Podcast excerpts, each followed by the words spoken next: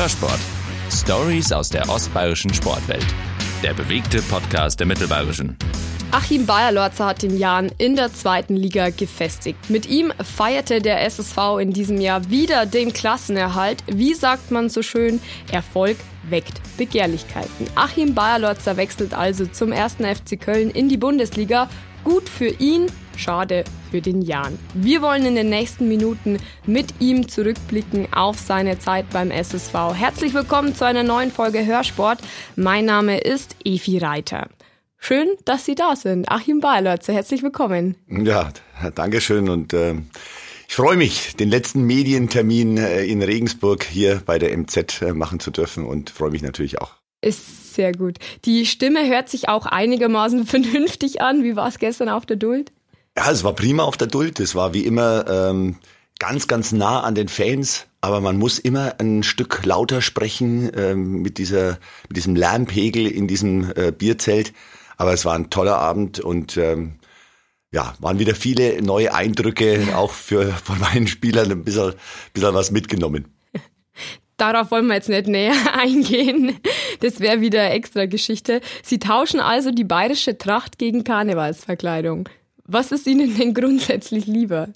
Ja, das, was mir natürlich äh, ganz, ganz lieb ist, ist, äh, dass ich im Fußball bleibe. Ja, ähm, man hat mich damals auch gefragt, wie kann ein Franke in die Oberpfalz gehen? Und jetzt geht äh, ein Franke ins, ins Rheinland.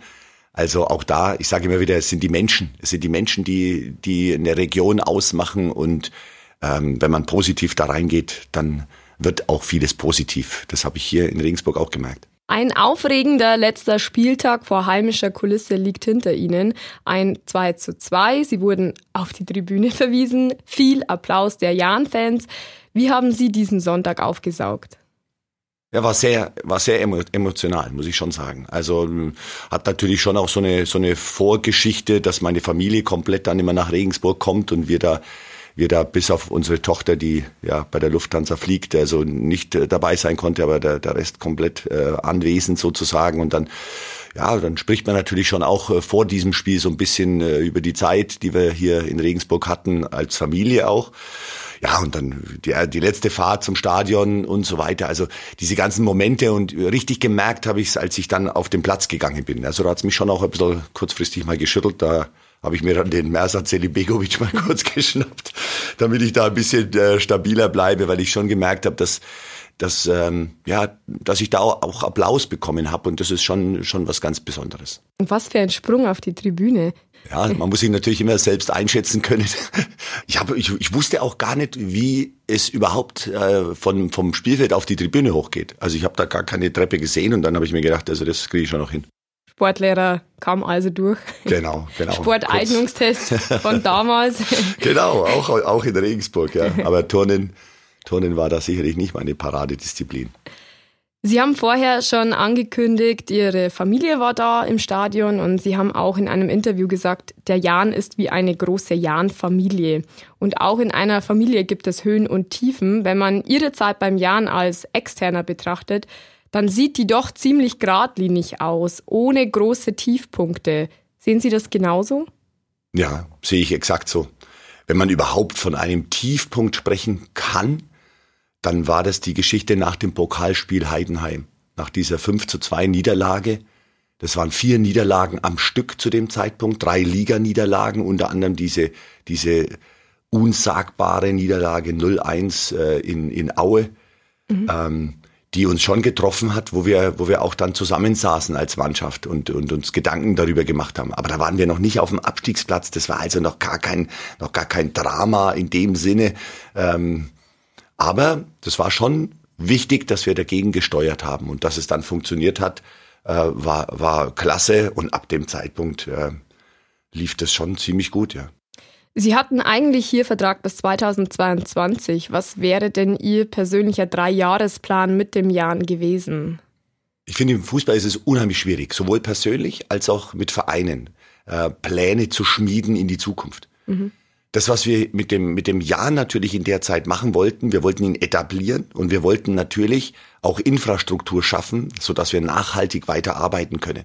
Und das passiert ja ständig. Wer am Kaulbachweg an unserem Trainingsgelände vorbeifährt und sich das mal anschaut, das ist ja nicht wiederzuerkennen äh, bezüglich des Zeitpunkts, wo ich begonnen habe. Also es sind jetzt zwei neue Plätze entstanden in der Zeit. Es ist jetzt komplett die, die, die Auffahrt auch erneuert. Also das kriegt jetzt ein ganz, ganz anderes äh, Bild dieses Trainingszentrum. Und das ist schon auch wichtig, dass man auch manchmal in Steine investiert, damit man konkurrenzfähig bleibt. Denn die Konkurrenz äh, schläft ja nicht und es kann auch mal passieren, dass man vielleicht auch nochmal in die dritte Liga geht, das weiß der Jan auch.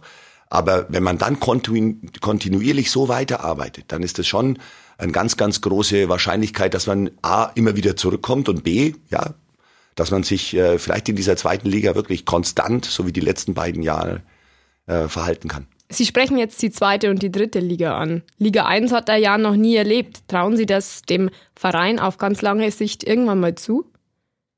Die Liga 1 ist natürlich schon, schon eine ganz, ganz hohe Hürde, muss man, muss man sagen. Man muss ja bloß mal ganz kurz reinschauen, was für eine, was für Vereine da drin sind. Mhm. Ähm, auf der anderen Seite kann man sich auch mal so an den unteren Rand der ersten Liga begeben und Paderborn schafft es jetzt direkt wieder durchzurutschen in die erste Liga.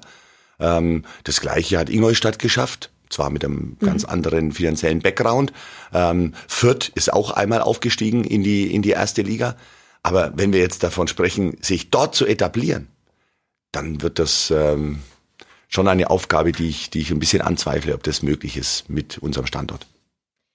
Bereits am Mittwoch vor der Verkündigung, dass sie wechseln, ähm, wurde ja fleißig spekuliert. Wir Journalisten sind dann an den Kaulbachweg gefahren und sie mussten sich wohl oder übel den Fragen stellen. Und sie konnten einfach nichts sagen zu dem Zeitpunkt. Es ist halt, es ist halt einfach diese Medienwelt, die funktioniert so. Also ähm, keiner konnte eigentlich definitiv sagen, dass ich nach Köln wechsle zu dem Zeitpunkt, weil ich es nicht mal selber hätte sagen können. Mhm weil noch keine Verträge unterschrieben waren, einfach noch nichts passiert ist. Also nichts passiert kann man jetzt natürlich nicht sagen. Es gab tatsächlich Gespräche, die auch, die auch äh, mir ein gutes Gefühl schon gegeben haben, aber es war einfach noch nichts fix.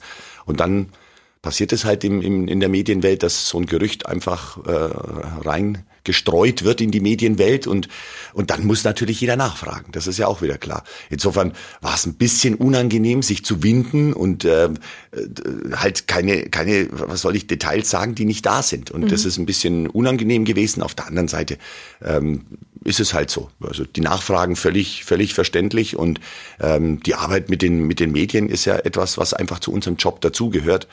Ähm, ich bin allerdings auch jemand, und das finde ich hier beim Jan auch unheimlich angenehm, weil der Jan es genauso sieht, wir können nur dann etwas verkünden, wenn es tatsächlich fix ist. Und ähm, sich auf diese Linie zu begeben, auf diese klare, korrekte, ehrliche Linie, das liegt mir selber und das liegt auch dem Jan. Und der Fokus lag ja auf dem Köln-Spiel, das der Jan dann ja auch äh, mit 5 zu 3 gewann. Hand aufs Herz und entschuldigen Sie jetzt den Ausdruck, aber geiler geht's doch eigentlich gar nicht wie dieses Spiel. Ja, wenn man sich, wenn man sich tatsächlich so in, in, in einer eigenen Regie hätte hätte äh, zusammenstellen können, ähm, glaube ich, wäre das wäre das jetzt auch für mich persönlich, aber für meine Aufgabe mit dem SSV Jahren äh, schöner hätte man es nicht machen können. Ja, auch in der Konstellation, dass man dass man dann noch mal das ganze Stadion so in Wallung bringt, weil man dann auf einmal noch mal 4-3 äh, im Ergebnis liest und ähm, und wir dann ja erst praktisch mit der letzten Aktion das 5-3 äh, erzielt haben. Ähm, da ist ja dann auch noch Stimmung aufgekommen in diesem Stadion und man hat mal gemerkt, was für eine Wucht Köln erzeugen kann, wenn die Mannschaft dann so unterwegs ist, wie sie, wie sie in Unterzahl dann uns schon bearbeitet hat. Ähm, ja, das war, war schon überwältigend, ja. Geht Ihre Familie eigentlich mit nach Köln? Wir machen das wie, wie hier in Regensburg. Es ist ein bisschen schwieriger zu organisieren, aber es, es bleibt dabei. Mein, äh, mein Jüngster, also Luca, ist ja noch im, im Abitur, ist in der Q11 mhm. äh, in, in Eckental, an dem Gymnasium, wo ich ja auch äh, unterrichtet habe. Und das ist direkt bei unserer, bei unserem Wohnort und da bleiben wir auch. Also unser Haus in Stöckach ist die Homebase und mein ältester Sohn Tim ist ja jetzt schon in Stuttgart im, im, äh, im Arbeitsverhältnis und Jule ist in Frankfurt stationiert, eben mit der Lufthansa. Also wir sind so ein bisschen verteilt, aber die Homebase äh, bleibt Stöckach und ich werde mir eine schöne Wohnung in, in äh, Köln suchen, sodass alle auch äh, zusammenkommen können in Köln. Inwieweit haben Sie sich denn schon mit äh, der neuen Aufgabe in Köln befassen können? Ja, man befasst sich natürlich mit der neuen Aufgabe auch schon. Und ähm, ich war ja so während der Woche dann auch nochmal in Köln und habe Gespräche geführt. Und das, das ist jetzt natürlich noch viel intensiver. Das kommt jetzt in den nächsten Tagen, ähm, geht es, geht es nochmal ganz intensiv nach Köln und in viele Gespräche. Und ähm, dann wird's natürlich 100% Köln, von 100% Jahren zu 100% Köln. Sie haben auch in einem Interview äh, gesagt, dass der mediale Druck in Köln natürlich ganz anders ist im Vergleich zum Jan und im Vergleich zu Regensburg. Es gibt natürlich immer Zweifler im Fußball und es wird immer fleißig äh, diskutiert, ob der Neue der Richtige ist. Das ist ja ganz normal im Fußball. Bekommen Sie diese Diskussionen mit? Also ich bin ja in keinem sozialen Medium unterwegs und insofern äh, weiß ich, dass es diese Diskussionen gibt. Die gab es übrigens auch sehr, sehr intensiv in Regensburg. Also zu Beginn meiner Zeit und noch viel, viel mehr nach der 0-1-Niederlage in Aue. Mhm. Also da hat mein Sohn mir mal ganz kurz und da habe ich dann auch meiner Familie verboten, in diesen Netzwerken unterwegs zu sein, weil da schreibt natürlich schon jeder seine Meinung und wenn er richtig tief frustriert ist, ähm, dann ist es nicht mehr schreibgerecht, was da teilweise dann über Menschen äh, geschrieben wird. Also ich weiß, dass es so ist im Leben und ähm, ich kann nur mit meiner positiven Art und Weise dagegen arbeiten. Ich möchte, ich möchte genau diese positive Energie, mit der ich unterwegs bin, die möchte ich in, in, in Köln etablieren und ich möchte mit Begeisterung und Freude meine Arbeit tun, aber natürlich auch meine Spieler äh, begeistern von der Art und Weise, wie Köln spielen kann in der nächsten Saison. Und ähm, das ist eine ganz, ganz spannende Aufgabe, auf die ich mich unheimlich freue. Ich freue mich auch auf die Menschen, mit denen ich zusammenarbeiten werde weil ich weiß, dass, dass überall in diesem Fußball einfach tolle Menschen unterwegs sind und ähm, auf die freue ich mich auch in Köln. Ihre Aufgabe, Sie haben es ja auch gerade schon gesagt, ist jetzt offiziell beendet beim SSV Jan Regensburg als Trainer. Ab jetzt 100% Köln. Trotzdem, lassen Sie uns nochmal zurückblicken in Ihre Jahren Vergangenheit. Zunächst, wie lautet denn Ihr Fazit ganz grundsätzlich für diese abgelaufene Saison? Die abgelaufene Saison war einfach, wenn man vom, vom, wenn man letztes Jahr von historisch spricht, also für mich war die einfach nur sensationell. Wir wussten ja, dass es eine schwerere Saison wird im zweiten Jahr, weil einfach die Spieler die Liga jetzt kennen, weil sich so ein bisschen Normalität einschleichen könnte, weil natürlich auch die Spielweise jetzt den anderen Mannschaften viel deutlicher bekannt ist und einfach mehr Material da ist, das man sichten kann von der gegnerischen Seite her. Aber das hat die Mannschaft und wir insgesamt im Verein, wir haben das sowas von überragend gemacht in dieser Saison, dass wir hoch verdient diesen achten Platz errungen haben. Und ich, ich betone hoch verdient, weil wenn man sich so die Spiele anschaut, dann war bei vielen Spielen viel mehr drin. Mhm. Also wir haben ganz, ganz wenige Spiele, wo wir Punkte bekommen haben, die wir eigentlich nicht verdient haben. Also da erwähne ich mal Sandhausen oder Darmstadt. Das sind zwei Unentschieden, da haben wir zwei Punkte gekriegt. Äh, die hätten wir eigentlich nicht kriegen dürfen. Mhm. Aber alle anderen Spiele, da waren unsere Aktien viel stärker am Ende. Und äh, wenn ich nur an das Spiel St. Pauli hier zu Hause erinnere, wo wir am Schluss 300-prozentige Chancen haben und eigentlich den Sieg mehr als verdient gehabt hätten. Aber das ist halt im Fußball so. Aber insgesamt ist es eine sensationelle Saison. Die Mannschaft hat wieder ihr Gesicht äh, beibehalten und konsequent gezeigt. Und das ist was ganz, ganz Besonderes diese Saison. Gab es einen Zeitpunkt während der Saison, an dem Sie vielleicht auch ein bisschen mit der oberen Tabellenhälfte äh, spekuliert haben? Also gut, Sie sind ja jetzt auf einem achten Platz gelandet, aber sogar in Richtung Relegationsaufstiegsplatz? Es ist immer so gewesen, dass wir ein ganz, ganz klares Ziel formuliert haben. Und das, dieses Ziel waren 40 Punkte und damit der Klassenhalt. Und als wir den natürlich ähm, erreicht hatten, mit dem Sieg gegen Bochum zu Hause, mit 41 Punkten auf dem Konto, und dann waren noch sechs Spiele zu spielen und wir wussten, es gibt 18 Punkte in diesen sechs Spielen zu holen. Dann waren wir natürlich schon so, dass wir gesagt haben, ja, jetzt lasst uns doch mal, lasst uns doch mal nach, nach Union Berlin fahren und lasst da mal so ein richtiges Topspiel ab, abliefern. Das hat die Mannschaft auch gemacht. Mhm. Das Spiel in Union Berlin war, war überragend. Leider Gottes konnten wir es am Schluss nicht raushalten oder konnten keinen Konter mehr setzen, so dass wir, dass wir das Ding tatsächlich mit einem Sieg rüberziehen. Insofern ging es 2-2 unentschieden aus, aber die Mannschaft hatte da schon richtig Lust nach oben zu blicken und äh, und vielleicht auch die Oberen noch mal so ein bisschen äh, ranzurücken. Aber das ist halt im Fußball so. Dann ähm, spielt man hier unentschieden, dann verliert man in in, äh, in St. Pauli 4-3, wo wir auch äh, gut unterwegs waren, ähm, unglückliche Tore gekriegt haben. Und so ist Fußball. Ja, man kann mal kurz hochblicken, aber es muss schon alles top laufen. Es muss schon so wie Paderborn laufen, mhm. dass man beispielsweise in Köln zu, ganz klar zurückliegt und mit zwei äh, Toren des Jahres äh, sozusagen dann auf einmal das Spiel noch gewinnt. Also dieses Quäntchen Glück ohne dass ich jetzt sagen will, Paderborn ist nur deshalb aufgestiegen, weil sie Glück hatten. Aber ohne dieses Quäntchen Glück, wo man dann Spiele eben auf seine Seite zieht und nicht unentschieden spielt, ohne dieses Glück kann man ganz, ganz oben nicht, nicht andocken. Dieses Quäntchen Glück hatte der Jan in den vergangenen Jahren ja auch schon. Also wir erinnern uns zurück an den Drittliga-Aufstieg. Sie sagen ja immer so schön, nichts ist beständiger als eine Krise. Wie sehr ist der Jan denn gefestigt, dass er eine Krise bewältigen kann? Sehr. Ich finde den, den ganzen Verein, der ist so stabil und so gefestigt, wie Sie gerade gesagt haben, dass, ähm, dass kleinere Krisen den Verein nicht, nicht äh, zerrütteln. Ich finde auch, ähm, wir hatten natürlich schon auch einen Moment in dieser Saison, wenn man äh, nach Leipzig kurz mal denken, ja, wo wir im Pokal ausgeschieden sind gegen einen Fünftligisten. Ähm, da, da hat man schon auch Frustration bei den Fans gesehen. Auch wir waren frustriert über dieses, über dieses Spiel und konnten uns da natürlich in keinster Weise damit abfinden. Wollten wir auch nicht. Ähm, aber da hat man trotzdem gemerkt, dass die Fans auch gesagt haben, ja komm, jetzt, scheißegal auf diesen Pokal. Entschuldigung die Ausdrucksweise. Mhm. Aber jetzt gehen wir da, jetzt gehen wir voll in die Liga und, und, und unterstützen unsere Mannschaft, volle Kanne, Konzentration auf die Liga. Und da sind die Fans schon auch sehr sensibel bei uns jetzt geworden. Das heißt, die wissen, was die zweite Liga für ein großes Gut ist. Und die wissen, dass die zweite Liga nicht einfach nur so jetzt als gegeben hingenommen werden kann. Der SSV Jahren wird jedes Jahr erstmal mit dieser Prämisse in die Saison gehen, 40 Punkte Klassenerhalt. Weil alles andere wäre völlig vermessen. Wir wissen auch, dass wir wirtschaftlich noch gar nicht in dem Bereich sind, in dem andere Zweitligisten sind. Wir sprechen jetzt nur von Zweitligisten und das sprechen wir auch nicht von den, von den besten Zweitligisten in dieser Liga.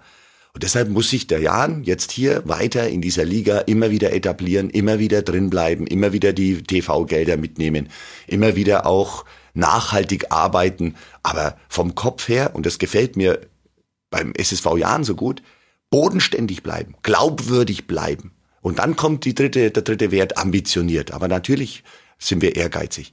Aber bodenständig und glaubwürdig, das müssen wir bleiben. Wir dürfen nicht hergehen wie Dresden beispielsweise nach dem ersten Saisonerfolg, äh, als sie wieder aufgestiegen sind, fünften Platz. Dann wurde gleich der Aufstieg tituliert. Mhm. Jetzt greifen wir oben an. Ja, wir wissen, dass sie bis zum letzten Spieltag äh, in der letzten Saison um den Klassenerhalt kämpfen mussten und auch heuer, glaube ich, zwei Spiele vor, vor Schluss den Klassenerhalt eingetütet haben. Also das ist Bodenständigkeit, Glaubwürdigkeit ist was ganz, ganz Wichtiges und wir dürfen auch, natürlich träumen die Fans, mhm. aber wir dürfen vom Verein aus die Fans nicht dazu animieren, viel, viel mehr zu wollen, als realistisch drin ist. Die nächste Saison wird eine Mammutaufgabe für den Jan. Ähm, viele Spieler haben sich unter ihnen nochmal deutlich verbessert, haben einen Sprung nach vorne gemacht. Dementsprechend steht der Verein jetzt auch vor einem kleinen Umbruch sportlich gesehen. Viele Leistungsträger verlassen den SSV. Welches Potenzial steckt in der Mannschaft, um das zu bewältigen? Oder wo hätten Sie vielleicht jetzt als Trainer auch Verstärkung konkret gesucht? Ich bin ja, ich bin ja mit Christian Keller ähm, die letzten Monate schon, schon intensiv daran äh, gesessen, diesen, diesen Umbruch, wie man es jetzt mal immer überall liest, dass er kein Umbruch ist, den hatten wir ja letztes Jahr genauso. Joshua Mees ist gegangen, Benedikt Gimber ist gegangen, unser Marvin Knoll ist gegangen. Also wir hatten ja auch letztes Jahr einen Umbruch, den, den, da sind Stammspieler weggegangen und genauso ist es jetzt auch wieder. Es, es wird Sagis Adamian gehen, das wissen wir, es wird Philipp Pentke gehen, wissen wir. Wie es mit den Leihspielern ist, wissen wir alle nicht. Das haben wir die letzten Jahre schon immer thematisiert, dass das ja nicht in unserer Hand liegt. Ähm, aber das ist jetzt die Aufgabe, adäquaten Ersatz zu finden, Ersatz zu finden ist eigentlich fast schon der falsche Begriff, sondern Spieler zu finden, die sich in diesen Kader integrieren, die sich in die Mannschaft integrieren, die, die Teamplayer sind, weil das ist ein ganz, ganz großes Gut, was wir hier in Regensburg haben. Und da haben wir intensiv darauf geachtet, dass, dass einfach die, die Typen, die jetzt hier äh, neu nach, nach Regensburg kommen, dass die voll zu unserer Mannschaft passen und dass die vielleicht sogar nochmal ein Quäntchen äh, Qualität mit reinbringen oder persönliche Note mit reinbringen. Denn das ist ja auch unheimlich wichtig hier äh, in Regensburg, dass wir, dass wir einfach eine hundertprozentige Identifikation mit unserem Verein haben. Und das ist uns, glaube ich, schon gelungen. Es wird ja dann jetzt irgendwann mal auch ähm, öffentlich, welche Spieler das dann sind. Und dann wissen wir auch, welche Spieler wir vielleicht auch nächstes Jahr wiedersehen können. Ja, da sprechen wir vor allem über die Leihspieler. Aber ich glaube, dass der Verein eine ganz, ganz klare also dass unsere Mannschaft auch, nicht nur der Verein, sondern dass die, unsere Mannschaft ein, ein, ein Korsett hat, mit dem man sehr, sehr gut arbeiten kann und, und wo die Mentalität und die mannschaftliche Geschlossenheit weiterhin erhalten bleibt. Und damit haben wir einen ganz, ganz wichtigen Faktor, um in der Liga zu bleiben. Sie sprechen es gerade an, Stichwort Bodenständigkeit. Ähm, Sie wechseln von einer gefestigten Mannschaft zu ganz vielen Ich-AGs, das haben Sie auch selber gesagt. Ist das aber nicht eigentlich die Regel im Fußball, diese Ich-AGs? Geld formt ja auch diese Einzelkämpfer. Das ist ja so als externer Betrachter vielleicht auch der Schlüssel zum Erfolg beim Jan. Es ist ja klar, dass es hier nicht die Unsummen an Geld gibt für die Spiele. Diese Ich-AGs habe ich nicht nur auf den ersten FC Köln bezogen, sondern in jeder Fußballmannschaft ist es eigentlich so, dass wir kleine Ich-AGs haben. Jeder schaut erstmal so ein bisschen auf sich selber und schaut, wie komme ich denn da ran? Spiele ich oder spiele ich nicht? Wir sind ganz, ganz häufig mit Befindlichkeiten unterwegs, weil wir einen Kader jetzt haben und da bin ich total glücklich. Wir haben keinen einzigen Verletzten am Ende einer Saison. Das heißt, jeder dieser 27 Spieler geht jetzt in diese freie Zeit und ist wirklich verletzungsfrei, gesund und kann seinen Urlaub voll genießen, keine Reha-Maßnahmen, nichts. Da bin ich natürlich auf der einen Seite total happy und freue mich, weil wir gut gesteuert haben, weil wir das mit Quäntchen Glück natürlich auch, weil wenn, wenn stumpfe Verletzungen kommen, können wir nichts ändern. Aber die Befindlichkeiten wachsen damit natürlich. Da muss jemand AK gesetzt werden, da muss jemand auf die Bank, da wird jemand nicht eingewechselt. Und da kommen die Ich-AGs raus. Und das ist, das ist trotzdem das große, das, die große Aufgabe, eigentlich für jeden Trainer. Diese, diese Persönlichkeiten, denn davon spreche ich, weil die müssen Entscheidungen auf dem Fußballplatz treffen, die, die haben Öffentlichkeitsarbeit, also das sind Persönlichkeiten, mit denen wir hier arbeiten dass die natürlich an einem Strang ziehen, dass die für ein Ziel, für den Verein, dass sie sich voll identifizieren mit ihrer Aufgabe und dass eben die Ich-AG zu Hause bleibt. Sie wechseln als Trainer in die Bundesliga. Haben Sie schon mal einen ruhigen Moment gehabt, in dem Sie das so richtig registriert haben, was Sie hier die letzten beiden Jahre geleistet haben? Nein, gab's noch nicht ich freue mich jetzt dann schon auch. Ähm, jetzt muss ich noch mal ein bisschen, bisschen Gas geben in den nächsten ein, zwei Wochen, glaube ich. Aber dann, dann äh, kommen Pfingstferien und dadurch, dass meine Frau ja noch äh, im Lehrdienst ist und, und mein, mein Jüngster eben auch noch in der Schule ist, dann äh, haben wir schon auch eine Möglichkeit, da mal wegzufahren.